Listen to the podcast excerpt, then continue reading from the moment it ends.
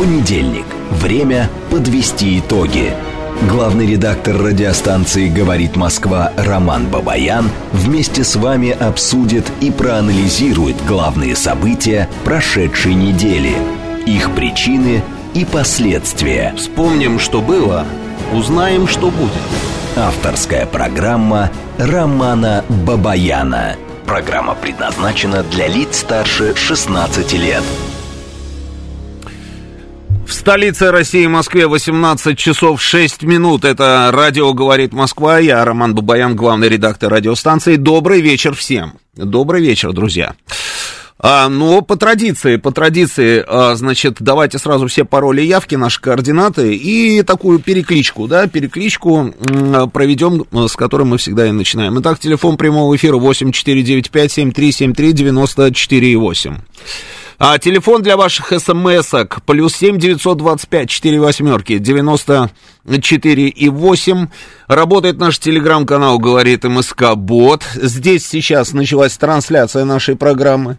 Она же началась еще и у нас на нашей странице ВКонтакте. И пока еще на Ютубе она тоже а, идет. И уже у нас Евгений Варкунов, наш 660. Звук, 660 человек докладывает нам наш доблестный Евгений Варкунов, э, звукорежиссер, сидящий за режиссерским пультом.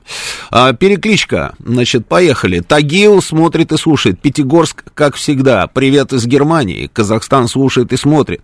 Привет из Оренбурга. Всем привет из Уфы. Новороссийск, Санкт-Петербург. Деревня Першина. А, слухает. О, с намеком, ну ладно. Значит, Карачаева, Черкесия, Черкесск приветствует нас, Екатеринбург приветствует нас, Ямал, Орел, Израиль, Саратов, София, Одесса, Мама, э, Сочи, Минск, Чикаго, Кёльн, э, Лондон, Урал, э, Алчевск, ЛНР, Колорадо на связи. Колорадо, это действительно так или это нас троллят?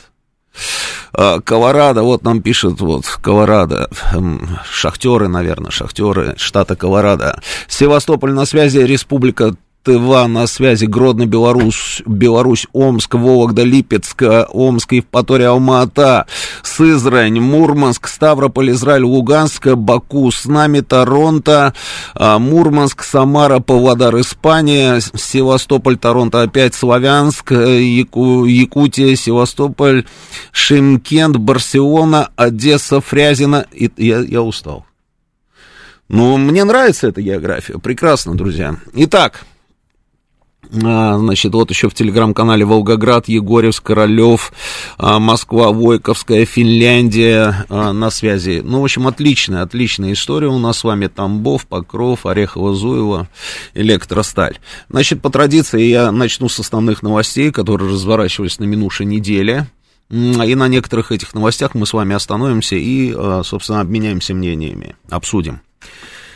А, поехали. Значит, начну с самой свежей новости, которая только что звучала в эфире. Президент Турции а, подтвердил готовность Анкары выступить посредником в урегулировании а, на Украине. Эрдоган сообщил об этом в телефонном разговоре с Владимиром Путиным. Он подтвердил, что Турция готова взять на себя роль модератора и посредника для установления прочного мира между Россией и Украиной. Бедный тот мир, где посредником будет президент Эрдоган, а, и даже не Эрдоган, а просто Турция. Значит, какие вопросы он поднимал на этой, а, в этой беседе, значит, с президентом России? А, вопрос обмена пленными, в первую очередь ранеными. Кроме того, главы государства обсудили реализацию зерновой сделки. Ну, понятно, это все, это все деньги, деньги, которые интересуют Эрдогана. М-м- ну, вот, вот, вот как-то так обмен ранеными, пленными. Интересно, что, что имеет в виду Эрдоган? А я знаю, что он имеет в виду. Давайте обменяем всех на всех. Это будет первым шагом со стороны России. А, это будет, это будет проявлением широкой русской души. Это будет подтверждением того, что и так в мире все знают, но нужно напомнить, что русские это самые добрые, самые отзывчивые, самые, самые сердечные и душевные люди. И поэтому а, для того, чтобы напомнить миру, а мир ждет, ждет на самом деле, чтобы Россия напомнила о том, какая она хорошая, Россия должна будет отдать всех пленных украинских военнослужащих, ну, пускай начнем с раненых, но лучше давайте вот формула всех на всех, то есть вы отдадите там а, много-много тысяч там этих а, военнослужащих Украины а вам тоже там вернут, а может быть, ну, конечно, не всех, но может быть кого-то они оставят, например, как летчиков, а может быть они там еще кого-то оставят, ну, по крайней мере, там постараемся сделать так, чтобы Киев вам вернул тоже а, очень многих пленных. Вот я думаю, что это будет выглядеть так. Но я думаю, что Владимир Владимирович прекрасно понимает, с кем он разговаривает. А, значит, следующая новость. Министерство обороны Беларуси сообщило о старте летно-тактических учений авиации Вооруженных сил Республики и Российской Федерации. От российской стороны участвует воинское формирование воздушно-космических сил. А в учениях задействованы все аэродромы и полигоны ВВС и войск ПВО Белоруссии. А, вот так вот как-то. Значит, Александр Лукашенко заявил, что в группировку войдет вся белорусская армия численностью около 70 тысяч человек.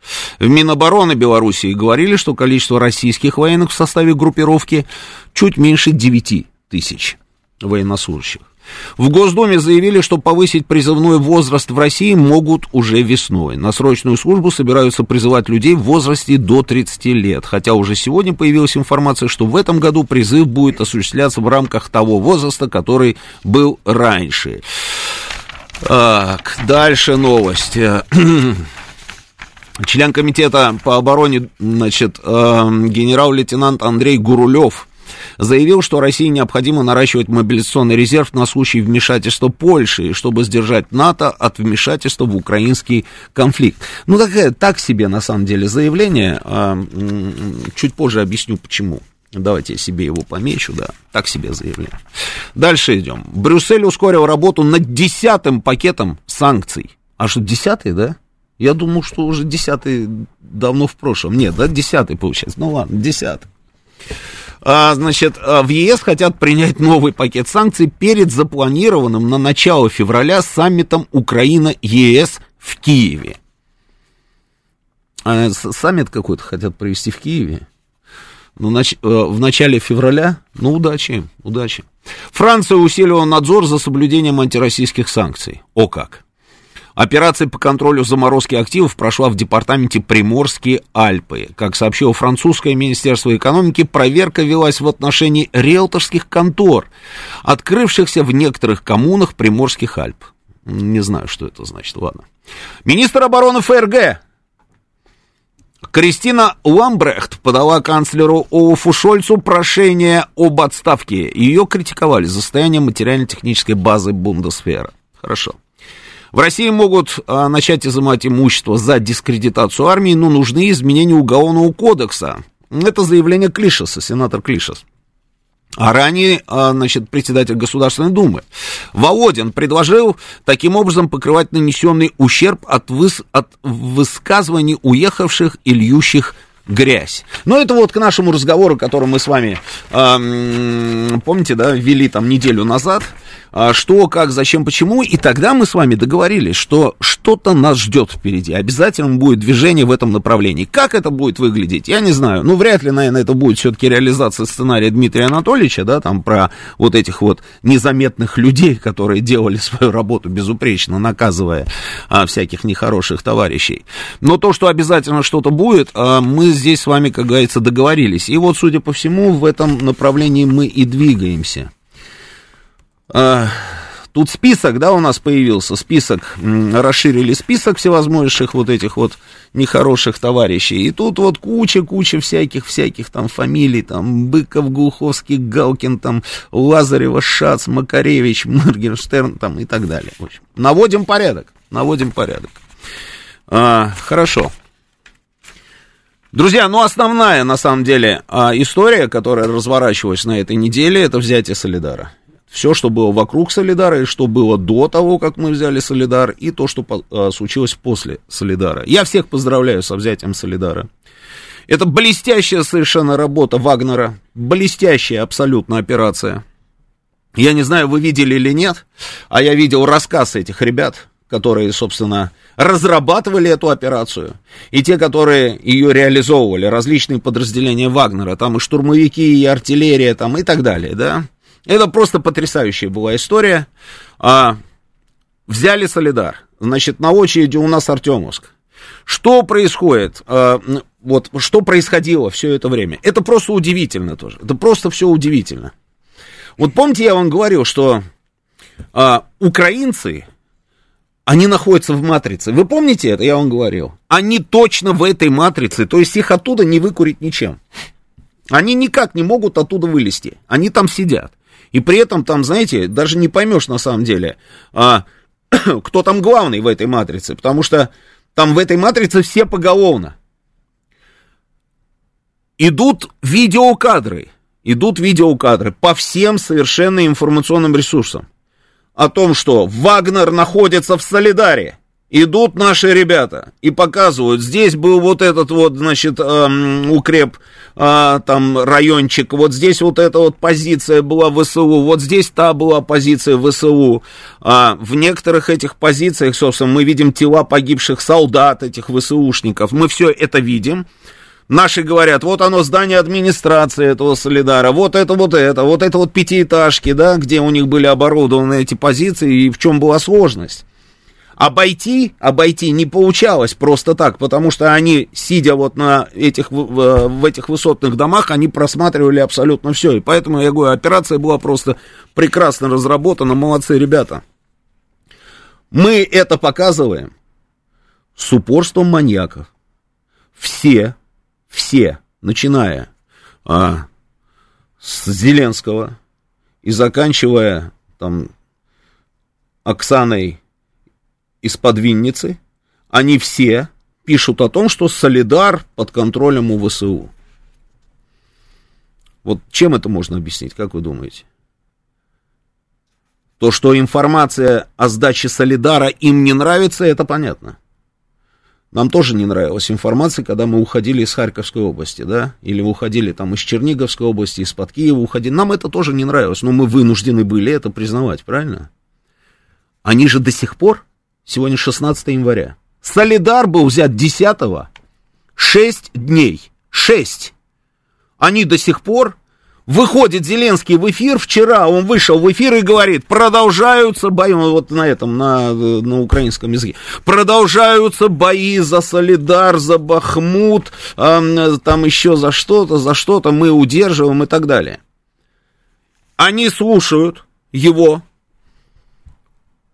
и получается, они ему верят, да?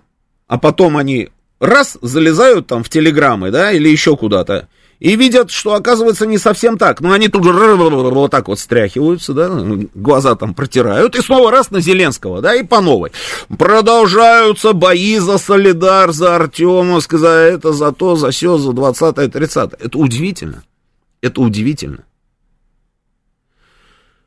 А, при этом, что, что, что поражает, они обсуждают заявление, допустим, Пригожина, да, а у меня есть, кстати, Пригожин вышел в эфир и представил нам человека, а, который, собственно, руководил операцией. Есть это видео? Запускаем.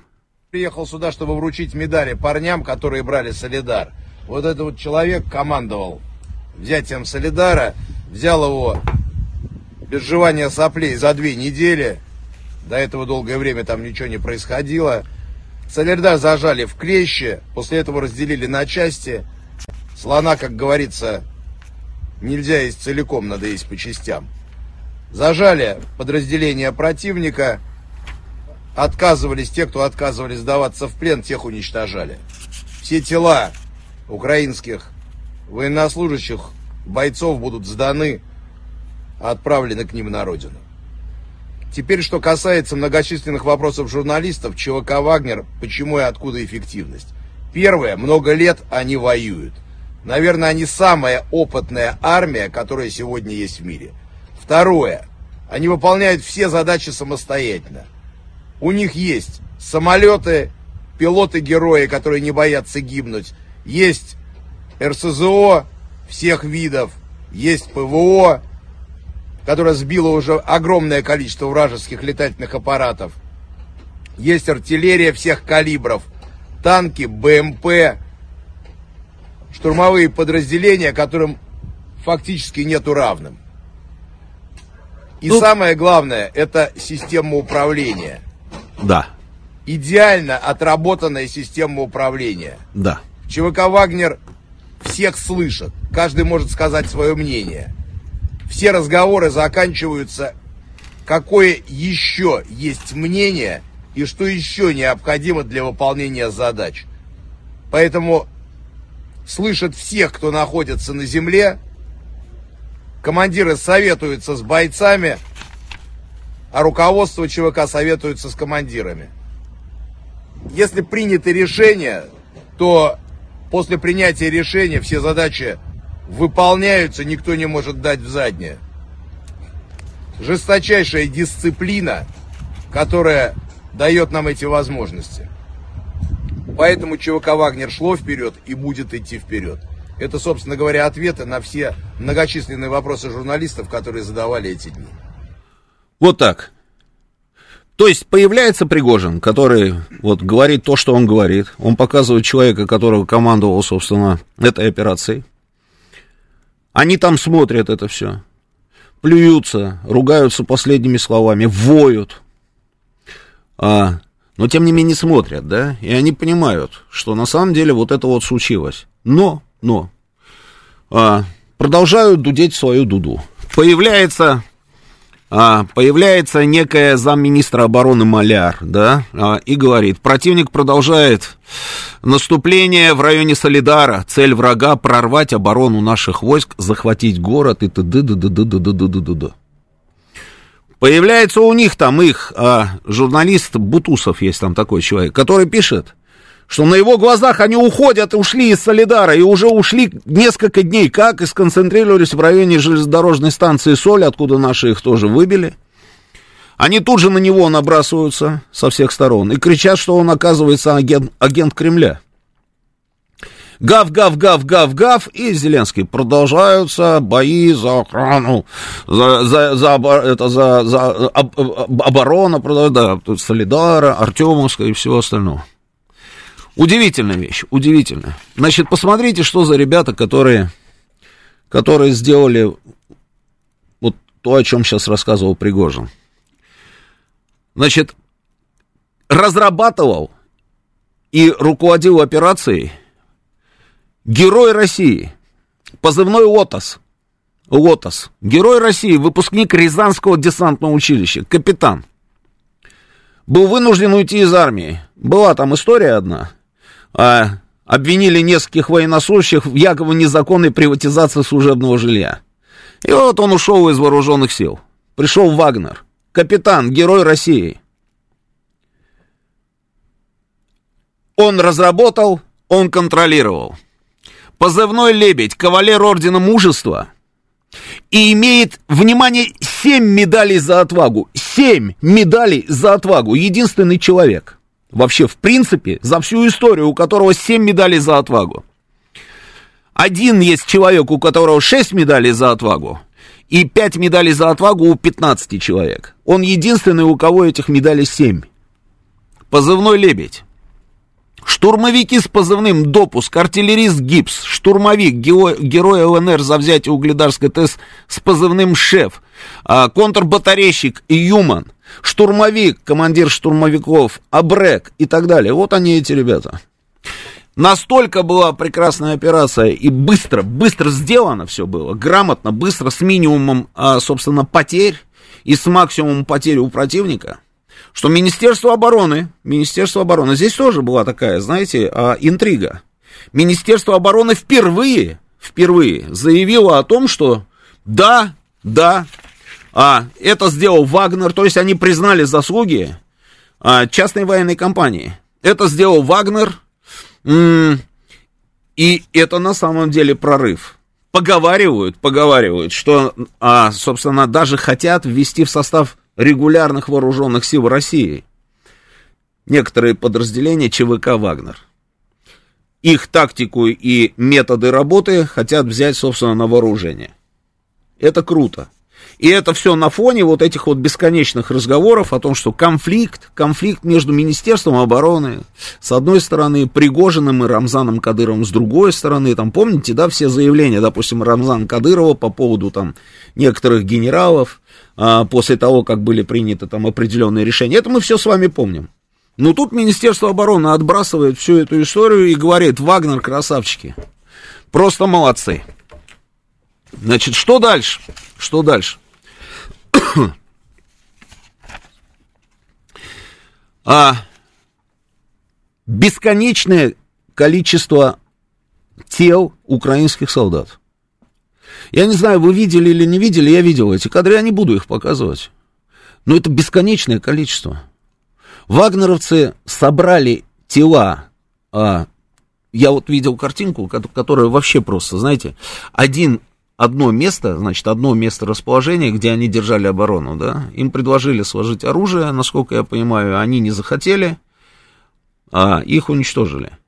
Все тела потом занесли в помещение, это такой длинный-длинный цех, наверное, да, там, ну, вот что-то такое вот, типа цех ангара, и идет человек просто молча, он просто вот идет и снимает все это дело. Бесконечное количество тел, и Пригожин заявляет о том, что все тела погибших украинских солдат будут переданы украинской стороне, чтобы родственники их похоронили. Ну, благородно, согласитесь. Сколько человек там погибло, никто не знает. И главное, я вот понять не могу все. Я вот на это на все смотрел, да, там на протяжении нескольких дней, и все пытался понять, а зачем вот это вот все нужно было делать? Зачем? Было очевидно, ну, все военные люди, те, которые разбираются в военном деле, в военной науке, все говорили, что удержать Солидар они не смогут. То же самое, как сейчас говорят про Артемовск. Что было бы правильней с военной точки зрения отойти на какие-то другие позиции. Стабилизировать линию обороны. Да? Ну, вспомните, что делали мы. Как мы уходили. Нам это не нравилось, но мы это сделали, да? Здесь же все телеграм-каналы, все тотально телеграм-каналы, украинские телеграм-каналы, в том числе и вот эти вот все инсайдерские, которые сливы все время там нам а, а, предоставляют, они все говорили о том, что Заужный уже даже не знает, какими словами объяснить Зеленскому, что нужно было уходить. Зеленский говорит, нет, вы должны удержать. Что хотите, то и делайте. И они перебрасывали туда тысячи и тысячи, тысячи и тысячи, тысячи и тысячи своих солдат, снимая их с других, собственно, там направлений, перебрасывали туда, а наши там, собственно, их уничтожали. И они продолжали перебрасывать. Их уничтожали, продолжали, уничтожали. И сейчас ровно та же история в районе Артемовска. И пытаешься понять, пытаешься понять, а какие цели они преследуют. И получается, что а, они же как? Они же, они же должны отрапортовать, да, там разным товарищам, которые сидят там в различных европейских столицах, там, да и особенно в Вашингтоне что у них все хорошо, что у них есть успехи. А если есть успехи, ну, соответственно, вы же видите, да, мы же не оболтусы какие-то, да, мы вот-вот вот демонстрируем результат, поэтому дайте нам еще вот это, вот это, вот это и вот это. Вот бесконечные разговоры по поводу танков сейчас этих леопардов, да, идут. Там мелькали где-то там сообщения о том, что англичане хотят Апачи вертолеты им передать. Это же все для этого и делается. То есть для того, чтобы получить системы вооружения и технику, они готовы уничтожить тысячи собственных солдат. Но опять, вот я не могу этой логики понять. Зачем вам будет нужна эта техника, если у вас не будет солдат личного состава? Вы отлавливаете всех подряд везде, и почему вы это делаете? Потому что у вас не хватает личного состава, это понятная история. Но вы, тем не менее, вместо того, чтобы каким-то образом его сохранить, ну, просто руководствуясь логикой, выпускаете их в мясорубку, этих людей их уничтожают, а потом говорите, отдайте нам эти танки, а у нас, правда, танкистов не очень хватает. У нас сейчас новости, продолжим через несколько минут. Понедельник. Время подвести итоги. Главный редактор радиостанции «Говорит Москва» Роман Бабаян вместе с вами обсудит и проанализирует главные события прошедшей недели. их причины и последствия. Вспомним, что было, узнаем, что будет. Авторская программа Романа Бабаяна.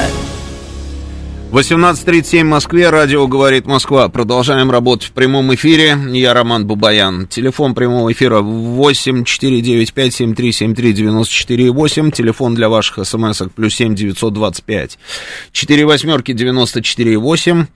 Работает наш телеграм-канал «Говорит МСК Бот».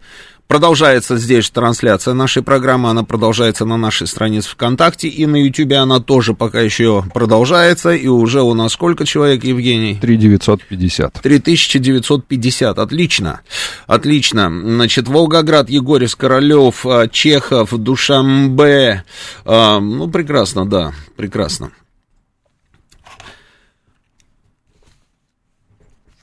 Понимаете, да?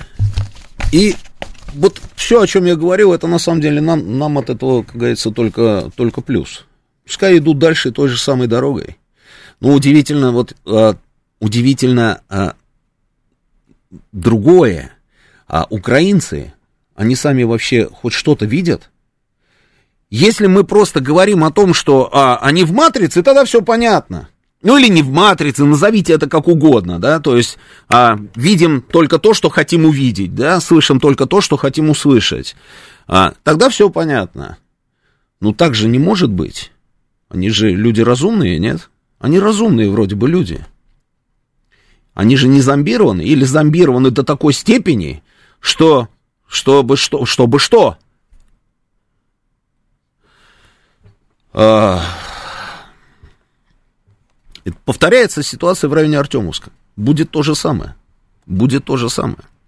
А вот что будет потом, потом, здесь вот интрига. Значит, и автор этой интриги это а, Владимир Рогов, зам руководителя Запорожской администрации, да.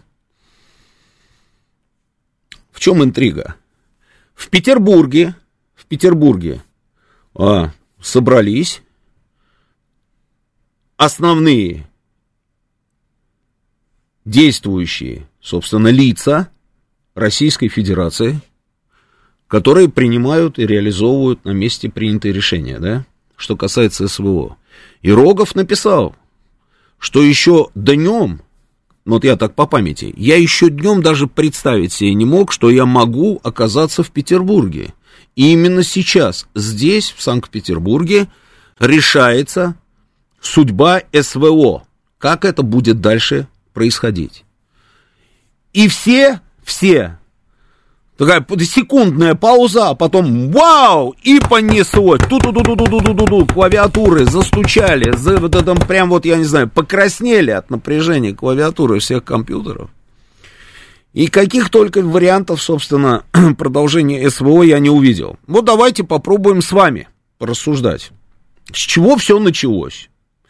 Началось с того, что После Нового года пошли сообщения, что в ближайшие дни а, будут приняты решения, об, этом, об этих решениях нам с вами сообщат.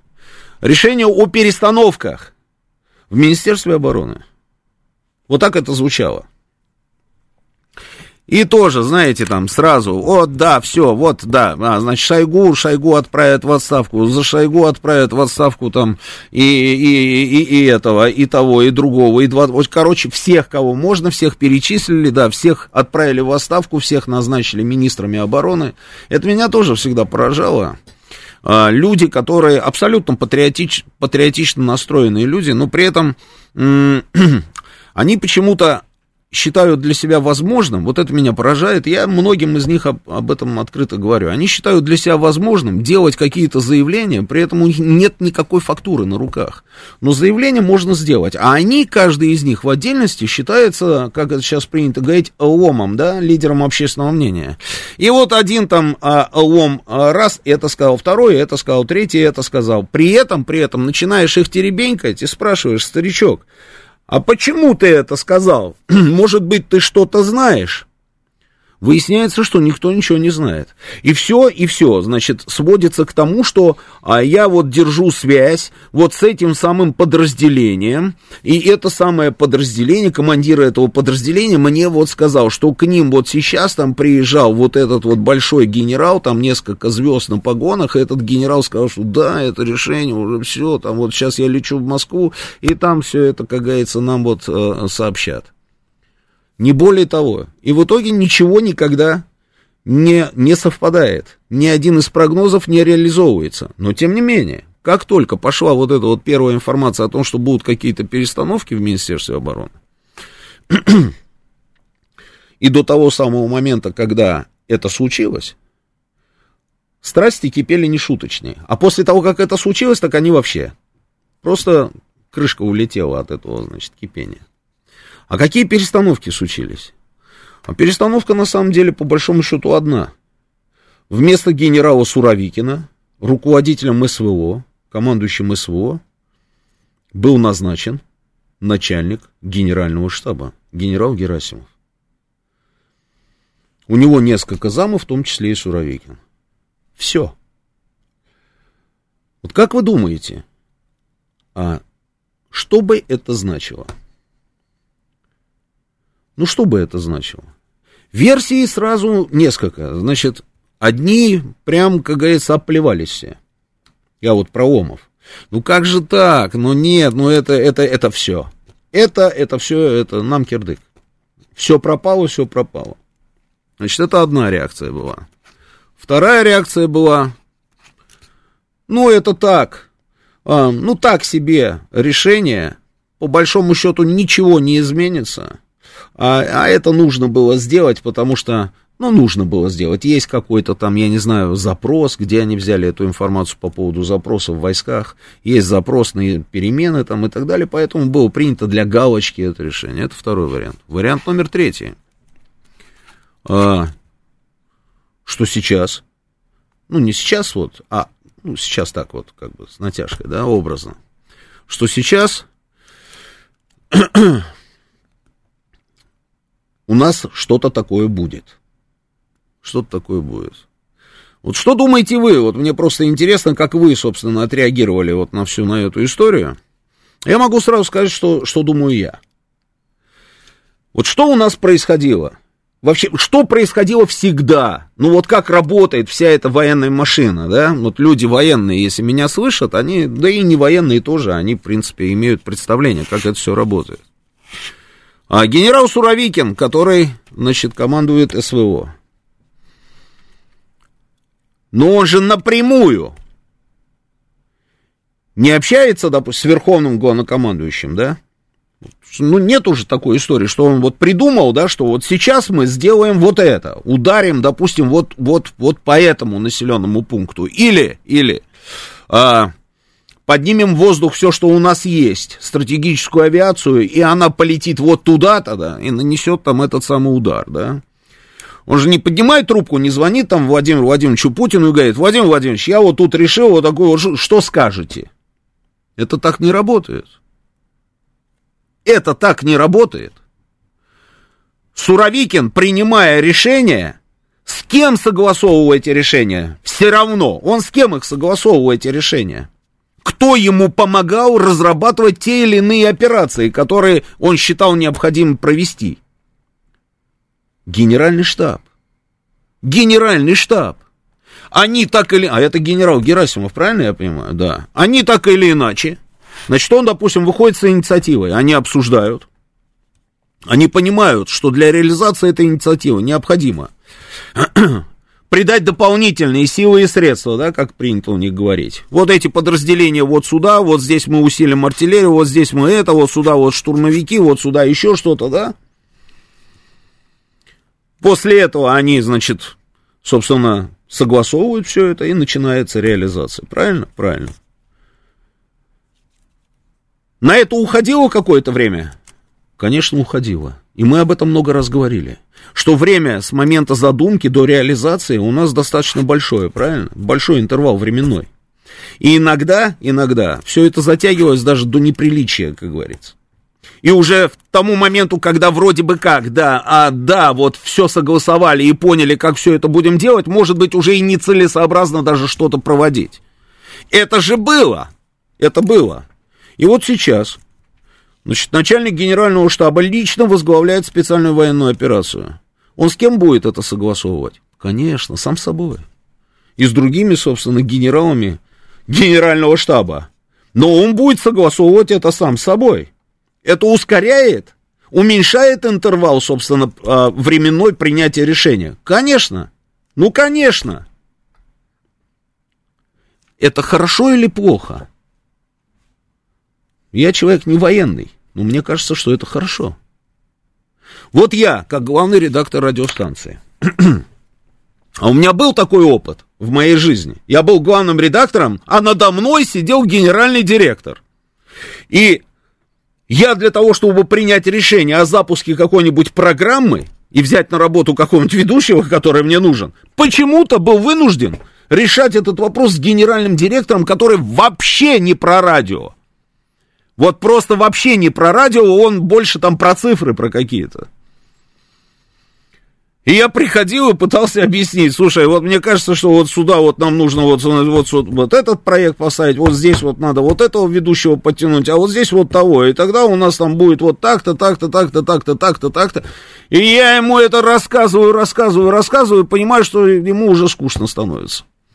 А мне-то не скучно, мне нужно, чтобы уже со следующей недели, с понедельника, как обычно, у меня эта программа была в эфире.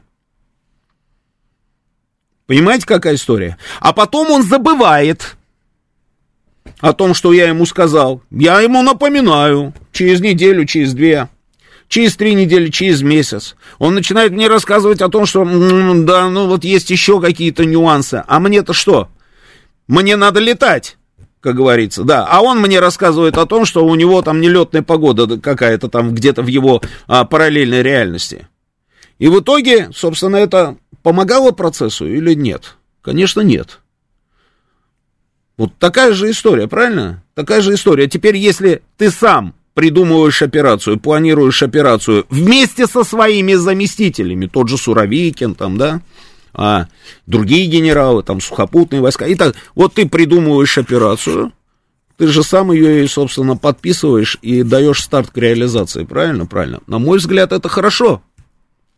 Если вы считаете, что это нехорошо, ну, позвоните, попробуем обменяться мнениями. Телефон прямого эфира 7373-94,8, потому что страсти кипят по сей день. Кипят страсти по сей день. И у нас же все, у нас же сплошные конспирологи, понимаете? А в Петербурге собрал, собрались люди, значит, там и президент, и, а, и НГШ, и Пригожин, там, и так далее, и так далее. А и все такие, о, и вот что это значит? Это значит, Министерство обороны прогнуло Пригожина, потому что Пригожин-то выступал против генералов, да, там, против того же Лапина. Он выступал против, и Рамзан Ахматович Кадыров выступал против, а это значит, что вот эта вот, значит, башня, на которой сидит Шойгу с Герасимовым, она типа победила. Ну что за ерунда? И об этом говорят на полном серьезе взрослые люди. Давайте попробуем разобраться, да. Как вы видите себе ситуацию? Слушаю вас, добрый вечер, вы в эфире. Добрый вечер. Меня Здравствуйте. Зовут Дмитрий Подмосковье. Да. Вы знаете, я вот по профессии геодезист, и вот последнее, куда я хотел бы сувать нос, это в разработку военных операций на фронте тысячи километров. Ну, молодец вы. В, конспир... в конспирологию я тоже особо не верю, но вот по поводу всех этих дрязг, вы же согласитесь со мной, что дыма без огня не бывает. Тот же самый э, э, Пригожин, ну или кто там ведет канал Кепка Пригожина, Пригожин ли, или, может быть, Цепсо знаменитейшее. Вот, он же пишет, что не, не все так хорошо в датском королевстве, и что есть какие-то шероховатости у людей. А так, то, что они собираются, молодцы, это их главная работа, они для этого всю жизнь учились, звезды получали, на машинах на дорогих ездили. Поэтому я думаю, что им в любом случае виднее, нежели чем конспирологам, диванным экспертам и прочим, как вы выразились. Спасибо, спасибо. А, дыма без огня, насчет дыма без огня. Слушайте, а вы думаете, вот а, мы, вы просто про это не знаете, да? А, может быть. А вы думаете, между нашими маршалами, которые командовали фронтами в годы Великой Отечественной войны, они все как бы вот просто любили друг друга нежно, что ли? Нет, я скажу вам по секрету. И тоже были шероховатости. Да как, при чем здесь эти шероховатости? Дело же не в шероховатостях. Проблемы какие-то есть. Может быть, конечно. Где-то какая-то ревность, да, может быть, присутствует. Где-то еще что-то. Потому что было заявление Министерства обороны о том, чтобы десантники там осуществляли операцию, ну, что-то такое вот в районе Солидара, да, осуществили воздушно-десантные войска. Но потом появляется то же самое Министерство обороны, которое четко говорит, что благодаря отваге и доблести, собственно, а, бойцов Вагнера, собственно, задача была решена. Правильно? Правильно. Шероховатости они всегда есть. Но ведь из-за этих шероховатостей у нас теперь а, вот что должно произойти? Они должны грызть друг другу глотки, что ли, все подряд? А вот эти вот люди, которые нам вбрасывают эту информацию, они ровно, а, ровно этому и помогают, что ли? Нет, это уже не происходит. Кто-нибудь, назовите мне, было заявление, например, того же самого руководителя Вагнера Пригожина, а, что-нибудь в адрес там Герасимова после назначения Герасимова командующим СВО? Может быть, генерал Суровикин что-то сказал? А может быть, Рамзан Ахматович Кадыров что-то сказал? Никто ничего не сказал. Почему? Ну, наверное же, все не так вот, как вот нам пытаются все это дело преподнести некоторые товарищи. Следующий звонок. Слушаю вас. Добрый вечер. Добрый вечер, Здравствуйте. Роман Алексей, Москва. Э, Да, полностью поддерживаю по времени, что, конечно, это выигрывает. Ну, это э, очевидно да, же, ну, очевидно. Очевидно, да. Конечно. Но это, вы поймите, Роман, это на большом, вы, так сказать, вообще на, на, на фронте, да, вот на- если его в контексте армии говорить. Не на каком там тактическом, да, вот э, звене, где там тоже надо ускорять реакцию, не только где генерал именно какой-то принял решение, да, по, по времени, а еще и уровень там командира полка, дивизии, вот это взаимодействие, конечно, надо тоже уменьшать, чтобы там, знаете, как вот говорят, и опять же это просто говорят, что в армии НАТО пресловутый все-таки там чуть ли не сержант может запросить какой-то Ой, там да, арти- ой, вот это вот, поддержку, вот да? это вот, это все легенды, легенды и сказки. Ну, сказки и возможно, легенды, да, слушайте, что- ну подождите, ну невозможно, я вам точно говорю, легенды и сказки, я этих натовских солдат видел много раз, с ними разговаривал, общался и даже жил, собственно, да, там, где у них находятся базы. Слушайте, Ну, для того, верю, чтобы верю вам. машину, вот элементарная вещь, элементарная, Тузла, Тузла, есть такой город, знаете, спрашивают, где находится Тузла, между Тулой и Туузой, а, анекдот такой, Тузла, это Босния и Герцеговина, они там развернули самую большую авиационную часть, Air Force Base Eagle называется, Орел, Орел, там огромная просто авиационная летная часть. А наши тоже там, значит, а, миротворческая операция, помните, S4, да, вот эта вот история. В горах нашли два хаммера. Мы случайно шли колонны с десантниками с нашими и наткнулись на эти два хаммера в горах стоят. А в горах холодно, и так зима, там холодно, ну там как не такая зима, как у нас, там минус 40. Но в горах, в горах все серьезно, там снег и эти хаммеры. Спрашиваем, вы что здесь стоите? А там четыре, значит, бойца, американцы. Два из них загорелые ребята, а двое такие вот, белые. Значит, спрашиваем, что вы здесь стоите? У нас, говорит, хаммеры накрылись. Э, И что? Накрылись хаммеры. Ну вот и стоим. А при этом загорелые ребята уже стали, знаете, какого цвета? Они стали уже цвета вот как этот Синего. стол. Да, Синего. вот. А вы когда-нибудь видели, как они замерзают? Это вот, это не так, как мы замерзаем. Они вот прям вот четко замерзают. Ты смотришь на него и видишь, что он уже просто вот еще немножко, он уже такой же, как и мы практически. Вот они уже вот такие вот белые, то есть еще немножко им кирдык. Они запросили базу, чтобы за ними кто-то приехал, чтобы утащили их там или как-то там что-то отремонтировали там эти хаммеры. И уже стоят в этих горах пятый час. Так вот так они и работают. Тогда получается, Роман, что и так, э, насколько я понимаю, Генштаб все это, ну, все решения принимались за ним, за Герасимовым. Сейчас это просто как бы статус-кво, да, то есть расписывают, кто за это конкретно отвечает. Потому что я не думаю, что э, Суровикин, да, как вы и сказали ранее, сам все принимал решение. Нет, все равно конечно. разрабатывает все генеральный штаб. Зачем Конечно. вот эти прослойки? Не- То есть теперь просто он взял ответственность, я так понимаю, ну, назначили, не он взял, Все, конкретно спрос есть теперь с человека, правильно? Совершенно Потому верно. что да, меняют, у нас даже до этого не было команды, я так понимаю, э, СВО именно. Потом Суровикин. Теперь уже говорят, что все, ребят, все серьезно, лица определены, ну, грубо говоря, с кого спросить все это, да? А человек, и еще, я так думаю, раз если что-то предвидится, и общаться с белорусской, там, возможно, когда-то, да, стороной армии, все-таки статус у, Герасимова по- повыше, побольше, да, Ну, думаю, если- выше уже некуда. Ну, выше Да, некуда. поэтому- Министра обороны мы не берем. При всем уважении к Сергею Кожугетовичу, а он не военный профессиональный. Профессиональный военный, самый высокопоставленный военный в стране, это начальник генерального штаба. Ну, так что, так- Выше тогда, некуда. как говорится, подождем, время покажет. Да, подождем. было, да, да, или да, согласен, Ждем. подождем. Спасибо да. за эфир, слушаем Да, вас спасибо, спасибо. А то, что Герасимов сейчас возглавил СВО, это однозначно повышение ставок. Ну, однозначно, согласитесь. Не просто так начальника генерального штаба а, ставят на руководство СВО. Не просто так. И что интересно, а, читаешь, допустим, какие-то западные там а, издания, они ровно про это. Они не вспоминают отвод из-под Киева, из-под Чернигова, да, в чем обвиняли Герасимова и говорили, ну, мы же помним все это, что это неправильно разработанная была операция, что рассчитывали на одно, поэтому, собственно, был принят вот этот алгоритм, да, продвижение колоннами, чем дальше, тем глубже, тем лучше и так далее, да. Они про это не говорят.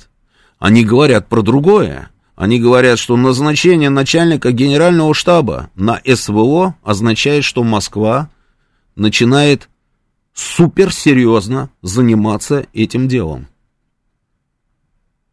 И ставки повышаются однозначно. Но вот до какого предела, интересно, они повышаются. Лимонадный Джо, ай, вы сбросились. Вы мне пишете про министра обороны, я только что вот сказал про министра обороны.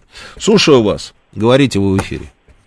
А, Добрый день, Юрий. Москва. Да. Вы знаете, а мне кажется, все эти назначения, они э, происходят от некоторой растерянности. По той простой причине, что генеральный штаб это ведь не только, я не сейчас не буду делить на процентаж или на какие-то сектора, это не только СВО. У генерального штаба задач еще остается там на, на многие, на многие сектора, страты и так далее. Это и Дальний Восток, это и Кавказ, и все что угодно. Конечно. И когда мы снимаем Мгм. генеральный штаб и бросаем его только на затыкание дыры по СВО, означает, что остальные директивные решения НГШ будет подписывать свободное от СВО время, а у него его остается немного.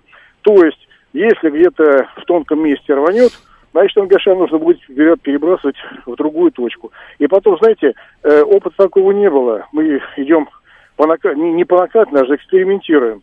Берем Вторую мировую, Великую Отечественную. Был НГШ, работал на своем месте, задач было не меньше. И справлялись. А сейчас эта ситуация, она как бы, можно рассматривать ее как повышение статуса, повышение значимости, но я еще раз повторю, у ГШ других задач полно. И мы, уделяя внимание, да, безусловно, это сейчас приоритет, но мы снижаем таким образом внимание и оперативность э, реагирования. Я понял вашу мысль, да, я, я понял вашу мысль, да, но я, наверное, не соглашусь. А Почему? Потому что, ну, слушайте, а с чего вот такая вот уверенность в том, что мы действительно перестаем заниматься другими направлениями а, и, и будем заниматься только СВО? Ну, с чего мы это взяли?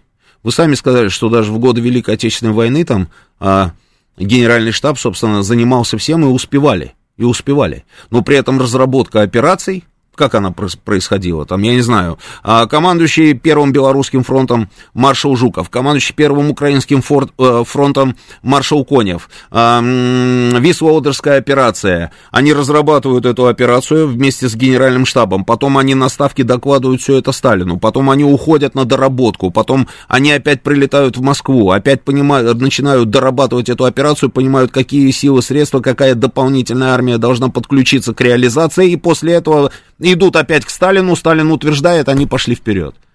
Ну вот и все. И здесь то же самое.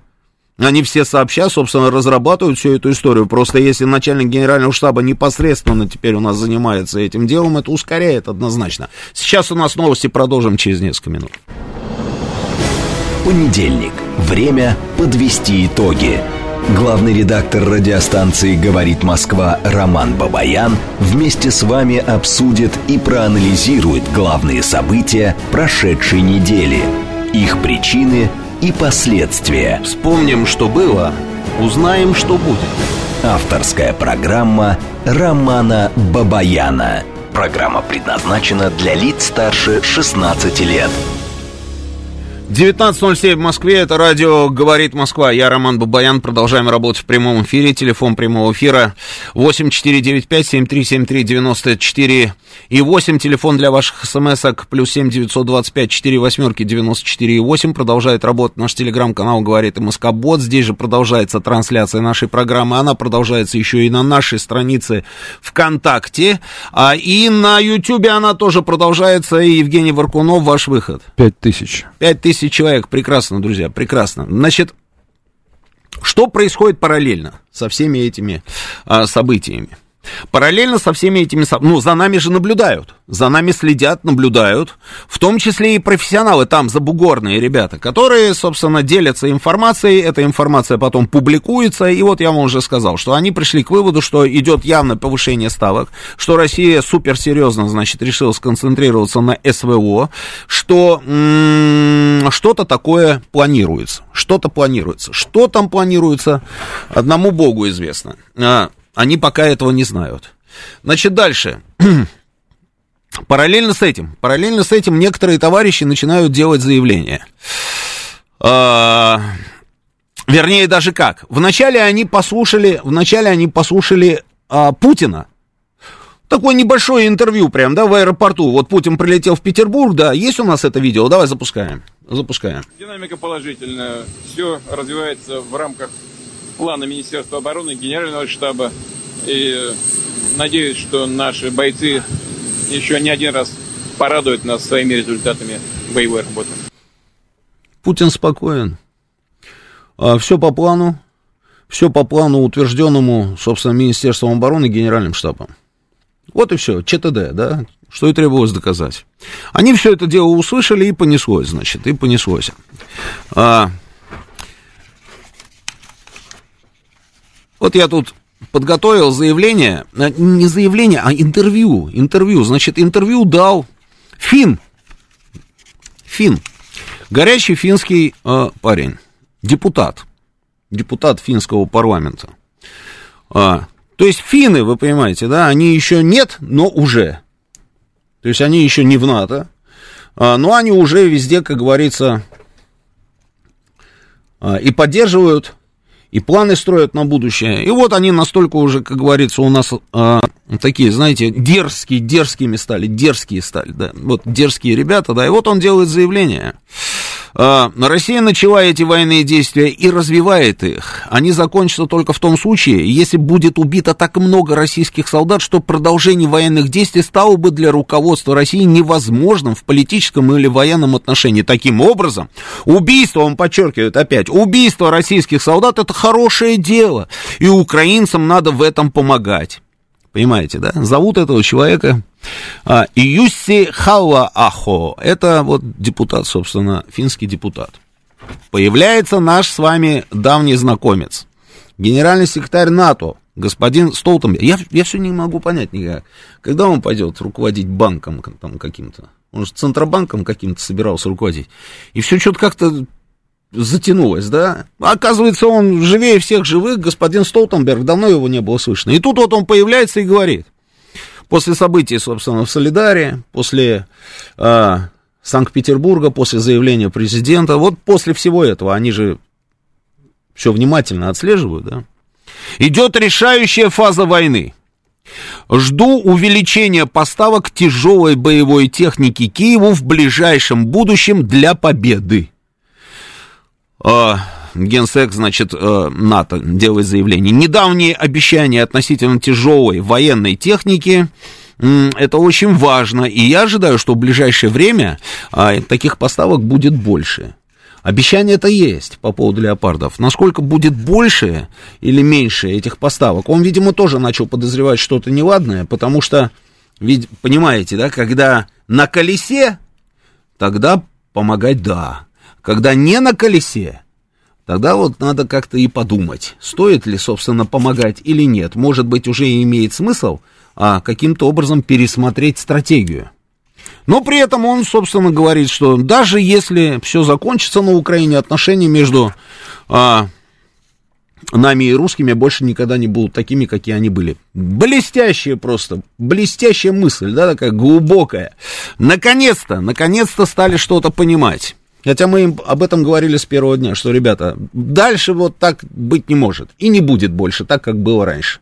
Они вот тоже, видимо, стали это понимать. Президент Хорватии, президент Хорватии, я почему тоже вот решил с вами поделиться его заявлением, потому что, а, ну, оно такое, вот сейчас поймете, сейчас поймете. США вместе с НАТО ведут против России прокси-войну на Украине, считает президент Хорватии а, Зоран Миланович. Он отметил, что не видит конечной цели проводимой Западом антироссийской санкционной политики. Вашингтон и НАТО, цитата, с помощью Украины ведут прокси-войну с Россией. План а, может быть в том, чтобы... Не может быть в том, чтобы убрать Путина. Санкции не могут быть тоже планом, сказал Миланович. По его мнению, Антироссийские санкции являются глупостью, и страны Запада ничего этим не добьются. Он отметил, что к ним прибегают от войне к войне, но ограничения, например, не сломили экс-президента Югославии Слободана Милошевича. И здесь Дунай повернул просто и, и потек в другую сторону.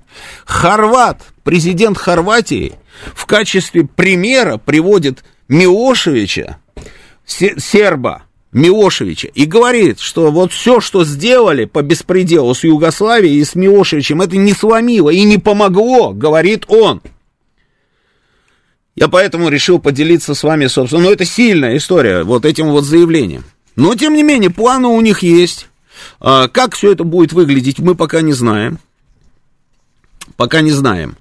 А, будут ли какие-то поставки осуществляться, имеется в виду тяжелой техники, потому что на Украине там все а, у них просят, и тяжелые, и танки просят, и, и самолеты просят, но эти всегда все просят. Ну, параллельно с этим, параллельно с этим, все наблюдают за тем, что происходит опять, собственно, в Киеве. Ну, не в Киеве, а вот ну, в условном Киеве, так, на Украине, да. Я имею в виду наш удар 100 а, ракет мы выпустили по территории Украины там несколько дней назад, и, а, значит, вот эта вот а, трагедия, вот ровно так и есть, это трагедия в Днепропетровске. Я не буду говорить Днепр, я буду говорить так, как я вот всю свою жизнь говорил, да, Днепропетровск. А, погибли там мирные люди. И опять вот посмотрите, что происходит. Появляется Арестович – да, как развивалась ситуация. Появляется Арестович, который говорит, что э, мы сбили русскую ракету, и вот обломки там типа упали на здание, на жилой дом, и вот это вот случилась эта трагедия. И что здесь началось? Что здесь началось? Мне кажется, что Арестовича вот так вот не гнобили и не гнобят наши вот, постоянные жители социальных сетей. Его начали гнобить украинцы, а он же официальный человек, да, он там советник там этого самого, да, кого там, президента Украины. Он нон-стоп там выходит в эти эфиры, там все время там что-то там рассказывает им, да, там разжевывает и так далее. Другое дело, что он там говорит, это вообще не, не интересно. Но здесь что началось? И знаете, какие комментарии? Да кому нужна твоя правда, пишут ему. Кому нужна твоя правда? Да ты такой, да ты секой. Мы с тобой сделаем вот так, мы с тобой сделаем вот это. И это пишут и простые, собственно, жители Украины, и мэры а, городов, и большие начальники, и они его просто уничтожили до такой степени, что он вынужден был снова выйти в эфир и сказать, меня неправильно поняли. Меня неправильно поняли. И дальше, и дальше. А, одно заявление там чуднее другого. Вы помните, они нам все время рассказывали о том, что вот все, что мы не выпустим по территории Украины, они все сбивают. Вы помните, да? И при этом сами же потом удивляются, да? А, сказали, русские выпустили 10 ракет, из них 9, а, значит, мы сбили. Ну, я так, условно, да? 10 ракет, 9 мы сбили. Откуда же тогда у нас 7 там э, пораженных объектов? То есть они понимали, что не бьется, да, то есть математика не работает. Но они же топили ровно вот на этом направлении. Они за это просто, просто нон-стоп. Нам рассказывали, что у них такая мощная система ПВО, что они сбивают абсолютно все, что мы запускаем. А здесь вдруг ровно эти же самые люди стали нам говорить, что они, оказывается, не в состоянии сбивать наши ракеты. В какой момент врут? Тогда врали или сейчас врут? У меня есть ответ. И тогда, и сейчас. И тогда врали, и сейчас врут. Ну просто, и, ну при этом делают это так с такой непосредственностью. Они считают, что это нормально.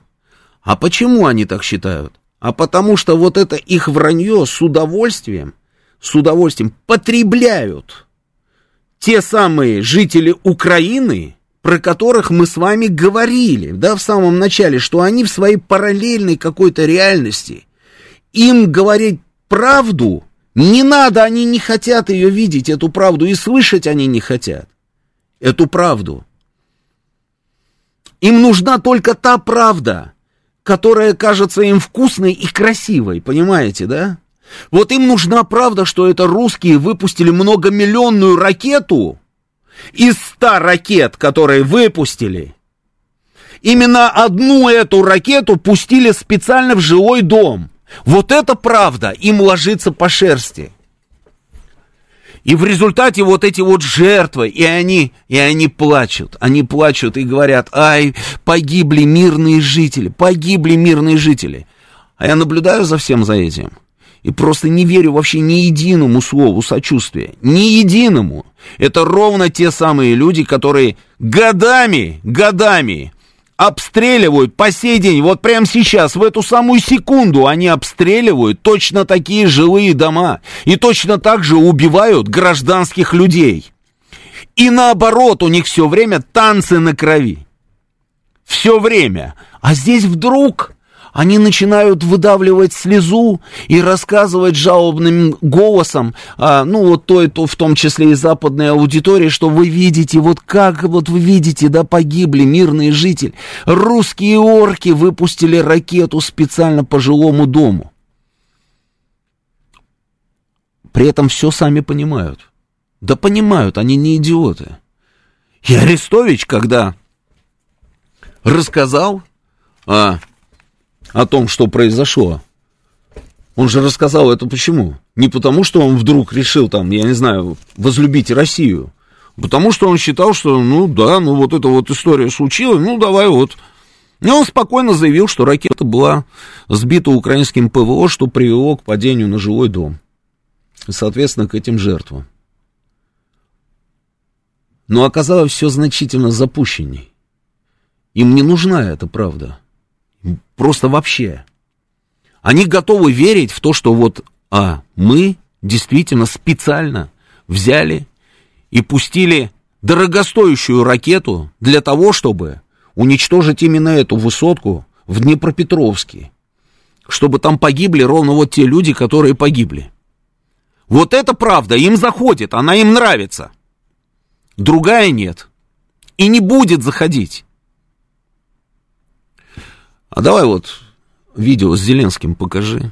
С тем Зеленским из прошлой жизни. Но как же все похоже, да, вот, посмотрите. Ну, а теперь серьезно. Кто будет за меня голосовать, ребят? Если я действительно, ну, пойду в президенты. Ну, поднимите руки, пожалуйста. Ну, пожалуйста. Люди, ребят, вы что, все с ума сошли или что? О чем все говорите? Разве так можно? Да, все Вышел ведущий, пошутил, хорошо себя прорекламировал, и все. Все уже готовы за него голосовать. Не надо вестись на всякую вот эту вот рекламу. Вы же выберете человека, а не йогурт. Я просто вам показал технологию, как это работает. Как можно сделать из... а, а, а, а, что, кроме говна и конфетки другого сравнения нет? И я не мог просто подобрать. Он же все понимает. Ну, он же все понимает. И каждый из них все понимает. Но, а в какой-то момент они начинают заниматься самовнушением и говорить сами себе, сами себе говорят, что Нет, нет, вот это вот мы не хотим, чтобы было вот так. Вот нам вот лучше пускай будет вот так. Да, мы понимаем, но лучше пускай будет вот так. Понимаете? Мы уже почти год там ведем эту специальную военную операцию. Уже который месяц мы наносим удары по инфраструктурным объектам, да? Вот энергетические вот эти вот все дела. И при этом мы умудряемся поражать там эти ТЭЦ, там трансформаторы какие-то, там еще что-то, еще что-то. Но при этом мы не задеваем даже персонал этих а, электростанций. Обратили на это внимание? То есть мы бьем, и все, и нету этого плача Ярославны, который мы сейчас наблюдаем. Воя вот этого нет. То есть вот так вот, так вот работаем. Ракеты точные, дорогущие. Мы бьем туда, куда мы хотим. Жертв этих нет. И тут вдруг, и тут вдруг. А, мы решили передумать, что ли? И этот вот вариант им нравится. Нравится им этот вариант. Вот в чем разница между нами и ими? В том, что мы, какая бы она была неудобная, да, вот эта вот правда, да, вот эта вот ситуация, мы так или иначе там, да, ну, скрипя там, я не знаю, зубами там, еще чем-то, да, ну, мы говорим, да, вот приняли это решение отойти, допустим, на этот берег Днепра, да, приняли решение уйти там из этих населенных пунктов. Да, это наша ракета ПВО, сбила, допустим, там беспилотник, а и это все рухнуло там вот сюда-то, там есть, есть жертвы. Мы об этом говорили неоднократно. Они нет. И никогда не будут про это говорить. В этом разница, да? То есть, получается, знаете, это такая своеобразная торговля своими мертвыми. Ну, они же выторговывают, они же, когда вот эти вот все вещи туда запускают, допустим, на Запад, для чего они это делают? Видите, с чем мы имеем дело? Видите, с какими извергами мы имеем дело? А, поэтому дайте нам, пожалуйста, побольше, всего побольше. Дайте, дайте нам. Это разве не торговля мертвыми? Это ровно так и есть. Но это же омерзительная история, нет?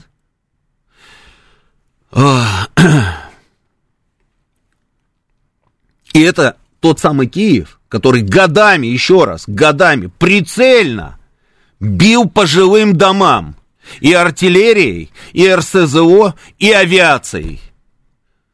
Бил по жилым домам и убивал людей, у которых в кармане были украинские паспорта. И которые считали, и они же сами говорили, жители и Донецка, и Луганска, что мы же, мы же сами, собственно, Украина, а они бьют по своим же, получается, людям и по своим населенным пунктам. И тут вдруг они начали нам рассказывать о том, ай-яй-яй, мирные погибли, мирные. Да, это трагедия, да, это так случилось. Я миллион раз видел, на самом, ну, не миллион, конечно, но очень много раз я видел, как это происходит. Вот как это происходит. вот высотные дома, высотные дома. Вертолетом Значит, зенитку туда, раз на крышу. Обычная многоэтажка. Зенитку туда поднимают вертолетом. И вот эта зенитка, значит, одна на этой крыше, другая на той крыше, другая на этой, на этой. И вот они стоят, эти зенитки, по всему городу. В Багдаде вот миллион раз вот эта вот история происходила. И летит ракета, вот томагавк летит. Это томагавк, вот, что он, томагавк, что калибр, да, вот ну, одинаково выглядит. Вот она летит такая палка, вот эта, у, она летит. И они начинают стрелять, иракцы, начинают стрелять по этой ракете. И она падает. И она падает в живые районы, густонаселенные районы, и там огромное количество жертв. Или же она падает там на мост, там, или она упадет на какое-нибудь министерство. И такой. Один раз она упала на гостиницу. Она упала, эта ракета, не взорвалась на нашу гостиницу, она грохнулась, а мы в это время были в Министерстве информации. Люди, которые, вот коллеги, которые со мной там были, они понимают географию, как это выглядит. Вот Министерство информации, вот здание стоит. Я в окно смотрел в это время, а, а вот гостиница. Эта ракета ударилась об крышу отеля, вот так отлетела, перевернулась вот так вот несколько раз, не взорвалась. И улетела, упала там, собственно, и уже там взорвалась. Один единственный а, чувак снял это все, португальский оператор. Я думал, что он сойдет с ума просто от этой удачи. Что он в тот момент вообще снимал в это окно, большой вопрос. Но вот ровно у него в кадре эта история случилась, понимаешь? Вот Везет дуракам пьяница и немного португальскому оператору. Спрашивал я много раз у тех же самых иракцев, зачем вы это делаете? В чем смысл? Смысл в чем?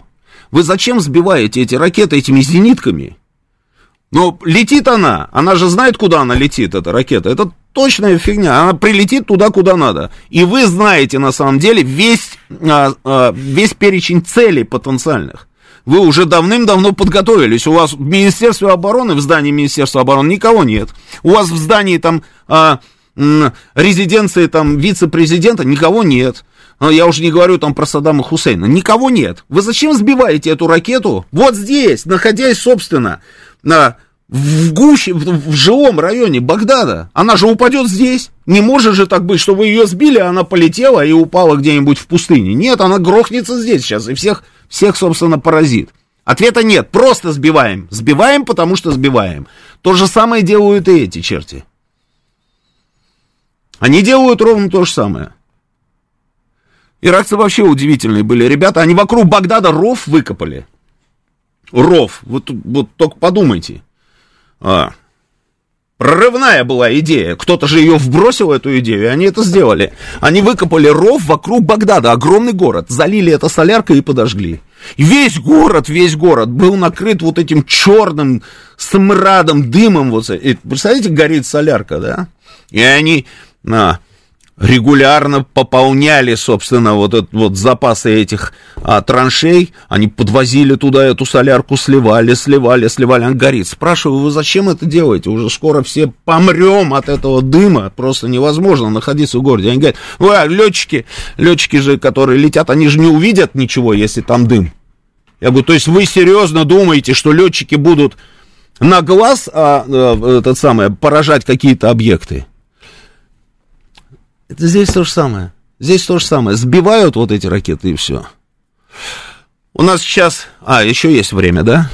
еще есть время, я буквально зачитаю несколько сообщений. Значит, нужно запретить транслировать комментарии клоунов а, с окраина, так как мы поднимаем их значимость в информационном поле и вводим в заблуждение своих недалеких граждан. К9. К9 не соглашусь с вами. Ну что, ну вот, вот то, что мы сейчас запустили. Это же как раз показательная была история. Человек знает, все прекрасно понимает. А, но, тем не менее, вот, собственно, работает сейчас президентом Украины. И делает вот ровно то, что он делает.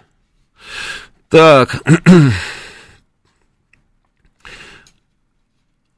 Геращенко в начале СВО. Если кто-то будет скулить э, про то, зачем это наше ПВО сбивает ракеты врага над густонаселенными ракетами Киева, пусть идет вслед за военным кораблем 2 марта 22 года. Для укровласти это норма. Я понимаю, что это для них норма. Я просто не вижу в этом смысла. Хотя, если посмотреть, что происходит потом, буквально через две минуты, этот смысл появляется. Чем больше вот чем, чем, чем больше это горе, чем больше погибших, ни в чем не повинных людей, которые сидели у себя дома, да, а, в своих квартирах, тем можно громче, собственно, орать на весь мир, и тем а, можно больше требовать всех вот этих вот а, ништячков, как они говорят, они так и говорят, то есть, ну, требовать систему вооружений, денег и всего остального у этих ребят, которые на Западе. Вот тогда да, тогда смысл есть. У нас сейчас новости, вернемся через несколько минут. Понедельник. Время подвести итоги. Главный редактор радиостанции «Говорит Москва» Роман Бабаян вместе с вами обсудит и проанализирует главные события прошедшей недели, их причины и последствия. Вспомним, что было, узнаем, что будет. Авторская программа Романа Бабаяна. 19.37 в Москве, радио «Говорит Москва», продолжаем работу в прямом эфире, я Роман Бубаян. Телефон прямого эфира 8495-7373-94,8, телефон для ваших смс-ок плюс 7 925 4 восьмерки 94,8, работает наш телеграм-канал «Говорит Москобот», здесь же продолжается трансляция нашей программы, ВКонтакте она тоже продолжается, и на В Ютубе 5200. 5200 человек. Тоже продолжается. Отлично. Значит, читаю ваши сообщения. А, Андрей пишет, Усташи удивили, конечно.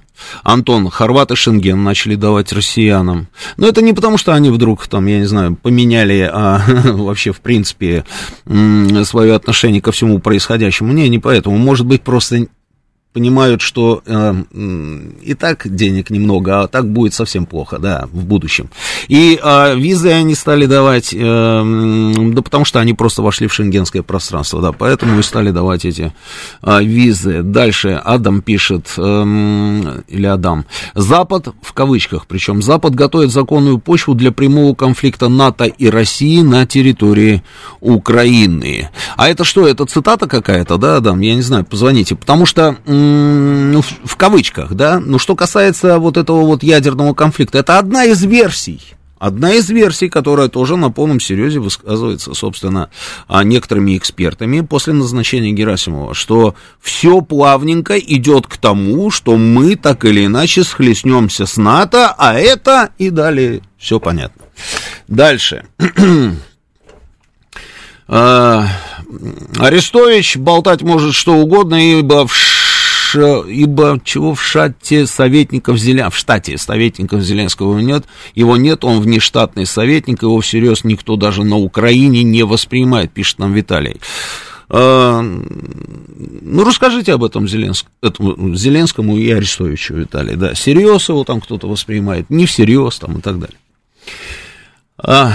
Роман, я 20 лет прожил по военным гарнизонам бок о бок с украинцами. Врать до последнего с невозмутимым лицом, в этом вся Украина современная. Если как... Ладно, хорошо. Сергей пишет, ну я бы здесь на самом деле всех под одну гребенку не стал бы.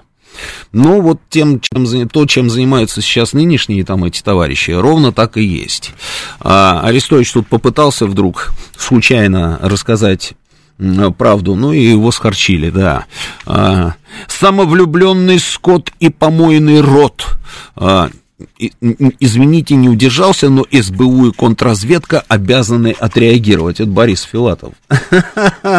То есть, понимаете, да, то есть СБУ уже с контрразведкой должны заниматься, собственно, Арестовичем за то, что он вот это вот все сказал. Ну, Арестович, Арестович, он же шустрый там, да, товарищи. Он раз и быстренько там переобулся, и... да никто не поверит российским СМИ, там, в их попытке, значит, переложить э, вину на Украину, потому что, э, ну, потому что, потому что все умеют, как он говорит, прочитывать причинно-следственные связи, э, тем более такие несложные. Никто не обвинит Украину, как не обвинили после падения нашей ракеты ПВО в Польше, убившей двух польских граждан. Вина РФ однозначна и не может быть ни размыта, ни ослаблена, пишет Арестович. Все прекрасно понимают, что не было бы российского удара, не было бы трагедии, вне зависимости от конкретного механизма ее наступления. Видите, как он э, раз и быстренько уже э, все углы подрезал, так вот, раз, э, все теперь кругленькое, хорошее, не угловатое, да, вне зависимости от механизма ее наступления, про трагедию.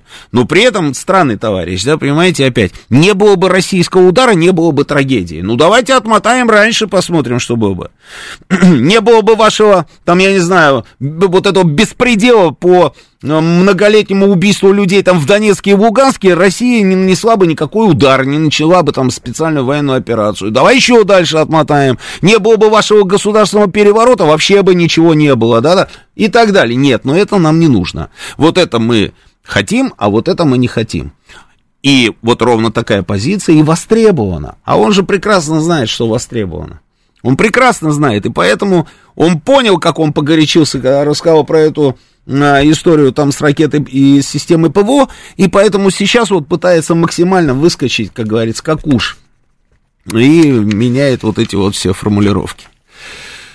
А, при этом, ведь, вот я говорил, да, вот это вранье, да, про то, что они там 99% наших ракет сбивают. А сейчас оказывается, что не, не могут сбивать наши ракеты. Потом давайте вот вспомним. Ну вот просто давайте попробуем вспомнить. Значит, российские солдаты сперли все унитазы Украины. Ну было это. Это же не шутка, это же не анекдот.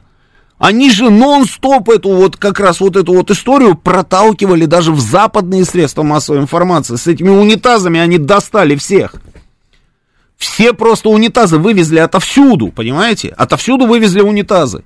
И они продолжают разыгрывать эту тему с унитазами. На грани вот ненормальности, но тем не менее, они продолжают это делать. А то, что российские солдаты изнасиловали там абсолютно всех, и даже, там, я не знаю, белок в лесу. Но это же было! Это же было! Как ее, Денисова была ее фамилия, да? Вот это вот по правам там человека, которая рассказывала про ужасных, собственно, российских солдат, которые а, насилуют все живое. Там даже на Западе, собственно, сказали, не, мы все понимаем, но не до такой же, наверное, все-таки степени. Он говорит, не-не-не, ровно до такой. Потом выясняется, что ничего этого не было те сомневаться начали, когда она начала им рассказывать о том, что и этих, и тех, и двадцатых, и тридцатых, то есть, вы представляете, орды такие, да, которые вот ловят там вот кого, где поймали, там и изнасиловали. Там даже усомнились. Она нет, вот это вот да. А потом оказалось, что это вранье. И чего? И ничего, идем дальше, правильно? Даже не покраснели, идем дальше. А этот торговый центр в Киеве, вы помните, торговый центр в Киеве? Ай, орки, орки ударили по торговому центру в Киеве, какие твари, вот посмотрите, как назывался вот этот, не помню, вот он этот торговый центр, тут же огромное количество людей каждый день, они приходят, суд, э, там, и так далее а потом вдруг случайно раз, и появляются видео и фотокадры о том, что на парковке этого торгового центра стоят системы РСЗО, там бронетранспортер или что там у них стояло, и что этот торговый центр даже и не работал, а исключительно только как база для тяжелой техники там и систем различных вооружений использовался. Это было же? Было. Ровно после этого они запретили, собственно, публиковать на э, последствия ударов. Вот ровно после этого. Но они же даже не покраснели, они такие, раз, ну ничего, ладно, идем дальше, ну ничего. И вот то же самое с этой ракетой. Слушаю вас, добрый вечер, вы в эфире. Добрый вечер, Роман. Здравствуйте. Александр. Вы знаете, ну, что хочу сказать. У нас ведь тоже такой товарищ а сейчас, правда, сидит. Помните знаменитую фразу его? Не рефлексируйте, а распространяйте. Это господин Навальный. Да, помню, помню, да. Да, ну, то бишь, э, на войне э, все методы хороши для, для, для победы. Поэтому чисто вот с этой точки зрения, ну, безусловно, я их понимаю. Для да, победы? Для победы, да. Ну, для, ну они же думают, победу. Ну, ну, ну, давайте, ну, вот, вот просто, знаете, наша, вот мы в чем плохие? Вот мы не можем по понять их логику, да, то есть, как бы, просто надо поставить на, себя, на их сторону. Давайте, они, давайте. они же думают, победят, да, то есть, как бы, это естественно.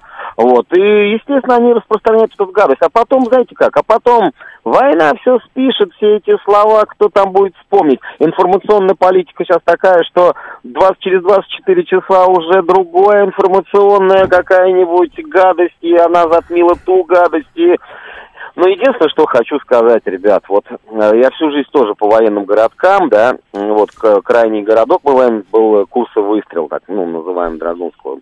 Это ну, это, это как бы была вышка. А вот на Украине была такая вещь, как Квоку. Это, э, это мечта попасть всех, ну, туда, на самом деле, со всего Союза. Потому что и практически все выпускники этого КВОКу, они остались жить э, на Украине. Вот. А Прям это... вот практически все? Ну, это мы знаете, про киевское это... общевойсковое? Ну, там выпускали разведчиков, давайте скажем И так. все они ну, остались на Украине? Но это процентов 80. Ну, тепло, знаете как, тепло и яблоки, да? Не, ну кто-то, конечно, Знаете, не верю. Ну, я, я, это... вот, я сейчас не потому, что я вам не верю, я потому что есть определенный опыт. А, я сейчас... Многие вернулись. Роман, очень знаю, ну вот я просто знаю, извините, там, ну, чуть-чуть носом туда ткнулся, да? Поэтому давайте не вот, ну, ну очень много людей. И ребята, ну, а, это грамотные люди, и поэтому не надо их недооценивать. Их никто недооценивает. Разве, разве кто-то, кто-то кого-то недооценивает? Я много раз говорил, что по большому счету в СБУ а, работают ровно те же самые люди, да, которые работают у нас, да, в системе там контрразведки И все знакомы, представляете? И да, все это все знакомы. понятно, это все понятно. Но что Вот. касается того, что они там все а, там остались, конечно, это не так. Ну, конечно, не так. Потому что помимо этого училища были и другие училища, там и Львовское военно-политическое училище было, и кого не возьмешь, вот все заканчивали эти Львовское военно-политическое училище, вот я знаю там прям вот на вскидку сразу нескольких человек. И то же самое с Киевским училищем. А потом я что-то сразу вспоминаю 72 метра. Несмотря на то, что там тепло, не тепло, там шагом марша за мной, помните, янычар, да, повернулись. А потом из моей личной жизни, собственно, мой командир полка, гвардии полковник Черный. Потом он был, а, я ушел на дембель, демобилизовался, его сделали командиром дивизии в Староконстантинове, стратегические истребители, бомбардировщики. А потом он возглавлял кафедру оперативного искусства ВВС. А, И что? Он в Староконстантинове дивизию поднял в воздух. Вы помните эту историю? Два случая было, когда вот страна начала, собственно, распадаться. Один м, случай с Украиной, там, а второй случай с Казахстаном случился, когда подняли самолеты в воздух, и всю дивизию он перегнал. Один только борт остался на территории Украины, потому что там действительно человек был родом с Украины и решил там остаться. Он проводил а, все самолеты, помахал, они потом сами рассказывали, он крыльями там помахал, развернулся и ушел, собственно, остался на Украине. А остальные вернулись сюда. А вторая история была, а, собственно, с Казахстаном, это бывший главком ВВС наш, собственно, транспортники перегонял. Ну, Поэтому, ну, как-то, как-то вот так. Слушаю вас, добрый вечер, вы в эфире. Говорите. Алло. Да, только Добрый радио вечер. сразу убавим, пожалуйста. Да, здравствуйте. Вы знаете, хорошо же вспомнили Староконстантину. У меня много родственников в Хмельницкой области, в Западной Украине, на Волыни, родственники жены. Если бы сейчас дед бы встал бы, мой покойный, то есть а, отец моей жены, он бы умер бы сразу. Это беда страшная. Он десятилетним мальчиком советским солдатам по- показывал, где фашисты. А мы сейчас отдаем все это кому? На откуп, кому? Нацистам настоящим, которые пришли в 93 году, расстреляли советскую власть, расстреляли. У нас фашисты здесь, в Москве. Вы о чем говорите, господа? Поэтому Украины менталитет другой совсем. Они понимают, что мы натворили, Москва натворила, а не Киев, не Кишинев, не Тбилиси, не там Ереван, не там Вильнюс, Рига. А Москва натворила это все. А мы теперь свалим на кого-то? Это грех, это беда страшная. И нам надо рассыпать это не войной, а миром. Надо любовью. Вы Тютчева, Федор Иванович, почитайте. Два единства, стихотворение. Найдите два единства. Пожалуйста, если вам это интересно. Хорошо, будет. спасибо большое. Будем стараться, Пожалуйста. будем стараться. Любовью, да, будем, будем стараться любовью. Ну, мы все с любовью делаем, на самом деле. А, Ситуация на Украине. Значит, на Украине сообщили об огромном дефиците электроэнергии после ударов э, по объектам инфраструктуры. Дефицит генерации в энергосистеме после атаки огромный. Это я цитирую. А, Ряд ТЭС не работают из-за серьезных повреждений. Прогнозировать сроки восстановления а, пока еще слишком рано. Как долго будут продолжаться ремонты, пока неизвестно. Заявил гендиректор компании Ясно ДТ ЭК Сергей Коваленко.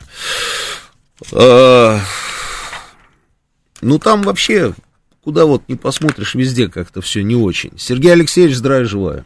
Здравствуйте. Здравия желаю, Роман. Как вы, Сергей Алексеевич? Нормально. Миром на Украине решить ничего невозможно. А любовью. Сергей Алексеевич? И любовью тоже ничего не решишь. Там готовились не 8 лет, а больше. И у нас другого выхода нету.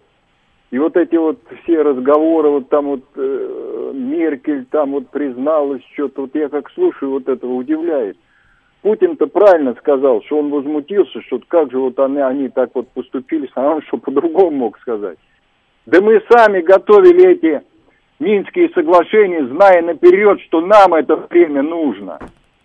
Нам самим нужно время. И мы готовились этой цели. Знаю, знаю великолепно, что они их соблюдать не будут. Мы первые об этом знали. Что тут непонятного? Какой там мир?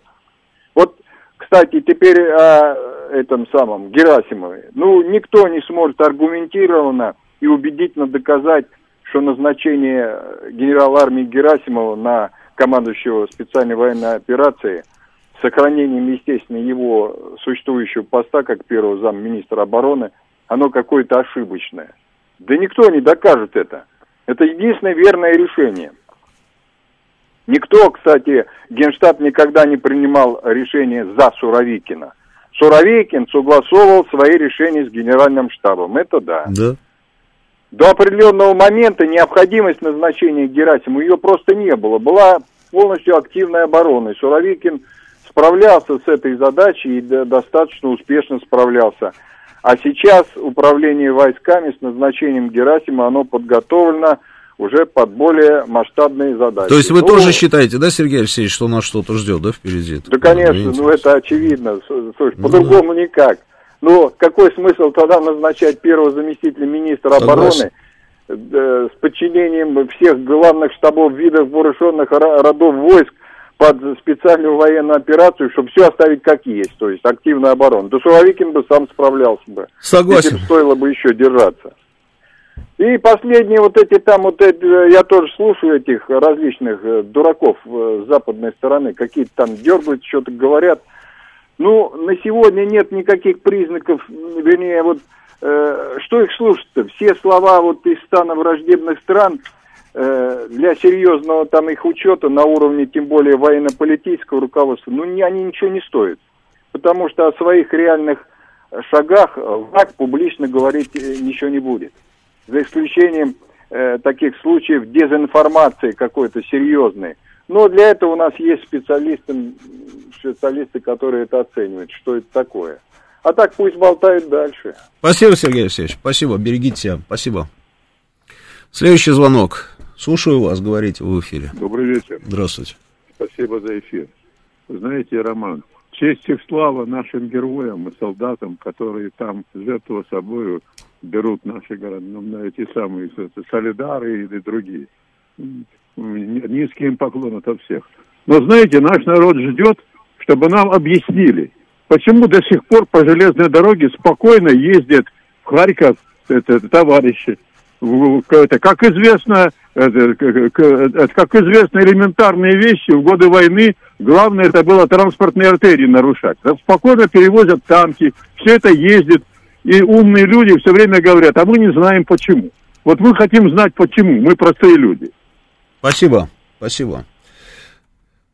Ну, ответ был, да, я же как-то даже говорил, я не помню уже кто, да, но а, смысл в том, что для того, чтобы уничтожить там все эти мосты, туннели, там вот это вот все, там а, железнодорожные какие-то узловые станции на территории такой огромной страны, как Украина, необходимо задействовать не ракеты, а авиацию и наносить бомбовые удары. Для этого необходимо четко а, быть уверенным в том, что не будут сбивать самолеты, что нет системы ПВО. Пока эта задача не решена. И, и вот, собственно, вот такой вот был ответ. А, есть еще несколько моментов, которые хотел тоже с вами обсудить. А, тут статья вышла Медведчука в «Известиях». Я, если честно, в растерянности. Нет, статья-то понятна, я ее прочитал, э, понятно, э, о чем там в этой статье. Я не могу только понять, а, а почему вдруг? Причем здесь Медведчук? Медведчук заявил, а, что конфликт на Украине вполне может перерасти в мировую войну или ядерный конфликт. Это мы тоже уже давно-давно, собственно, а, говорили и обсуждали. Дальше. Альтернативой такому сценарию развития событий он назвал мирные переговоры, в ходе которых обязательно нужно будет учесть позицию и мнение России. Ну, тоже мысль не свежая. Про это тоже говорилось много раз. Идем дальше. Теперь выхода только два, цитата. Сползать к мировой войне и ядерному конфликту или снова начинать процесс реформ, для чего нужно учитывать интересы всех сторон. Но для этого нужно политически признать, что у России есть интересы, что их необходимо учитывать а, в строительстве новой разрядки. Ну, при осуществлении новой разрядки. И главное играть честно, никого не обманывать, не напускать тумана и не пытаться заработать на чужой а, крови. Не, это я все понимаю. Мы тоже за все хорошее против всего плохого. Я не могу понять только, а что это вдруг у нас Медведчук решил появиться со статьей в известиях. А, у нас Янукович, по-моему, да, был тоже, да? Была какая-то статья или что это было? То ли, или, или, или, или интервью, да, где-то там несколько месяцев назад, да, был Янукович. А, Азаров у нас постоянно, да, в информационном поле присутствует там со своими заявлениями. Все понятно. Медведчук тут при чем? Вот интересно, а, Не, ну, мысли такие, как бы очевидные. Очевидные. Зачем нужно было их повторять через Медведчука? Кто-то пытается Медведчука вернуть, допустим, в политику. Мне кажется, это ошибка. Это ошибка, я так думаю, потому что, ну, это очевидная ошибка, если это действительно попытка вернуть Медведчука в украинскую политику. А когда он говорит о том, что нужно где-то, где-то, где-то начинать процесс разрядки, и для этого, значит, там нужно учитывать интересы всех сторон. Какие интересы, чьих сторон нужно учитывать? Интересы чьи мы должны учитывать? Интересы Украины мы должны учитывать? Интересы Запада мы должны учитывать. Поляков, да, там, я не знаю, американцев, свои интересы. Мы должны учитывать только свои интересы, а никакие интересы и никаких сторон. Потому что время, когда нужно было учитывать интересы всех сторон, оно прошло, оно закончилось в декабре прошлого года. Не прошлого уже, а позапрошлого. Когда мы пытались договориться и говорили ровно про эти самые интересы. И говорили, что у нас есть интересы. Поймите, что у нас есть интересы, и мы видим это вот так. Но мы готовы к компромиссам. Но вы нам дайте вот, собственно, нам какие-нибудь гарантии, что вы не будете угрожать нашим интересам и нашей безопасности. Да нас послали просто по определенному адресу. По определенному адресу послали. Мы знаем по какому. А включи Зеленского, он как раз на эту тему.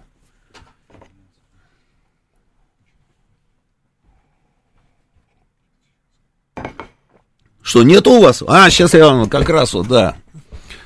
И тут вдруг он появляется вот сейчас с этой статьей Медведчук и говорит, нужно учитывать интересы.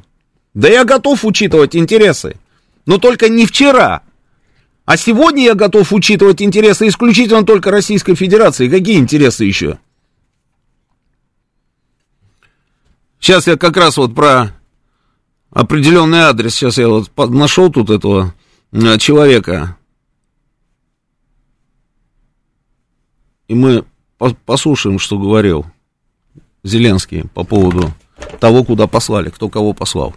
А это вот, а, уже не успеваем, да жалко, ну ладно, в следующий раз. Это что касается Медведчука, и вот мое мнение такое. И давайте посмотрим, а, что происходит. Не, ну давай посмотрим, давай посмотрим, не все, наверное, видео покажем, но что происходит, а, собственно, на Украине в церкви, как выглядит сейчас а, служба в, Укра... в украинской, вот в храмах а, на Украине. Вот давай, показывай. Вы только посмотрите, с кем мы имеем дело. Это служба. Это а, я, я даже не знаю, кто это. Что, кто эти ряженые люди с баяном? Значит, там стоит вроде человек в какой-то религиозной одежде, да, там типа батюшки, и, судя по всему, он очень доволен. Это какая-то постановка. Знаете, это последователи дела Пусирает. Но а, вот ровно так, ровно так. И выглядит результат вот этой вот раскольнической работы, которую они сейчас начали, вернее сейчас уже давно начали, и сейчас просто по нарастающей и по нарастающей, вот это вот осквернение храмов просто осквернение храмов, и они считают, что это нормально.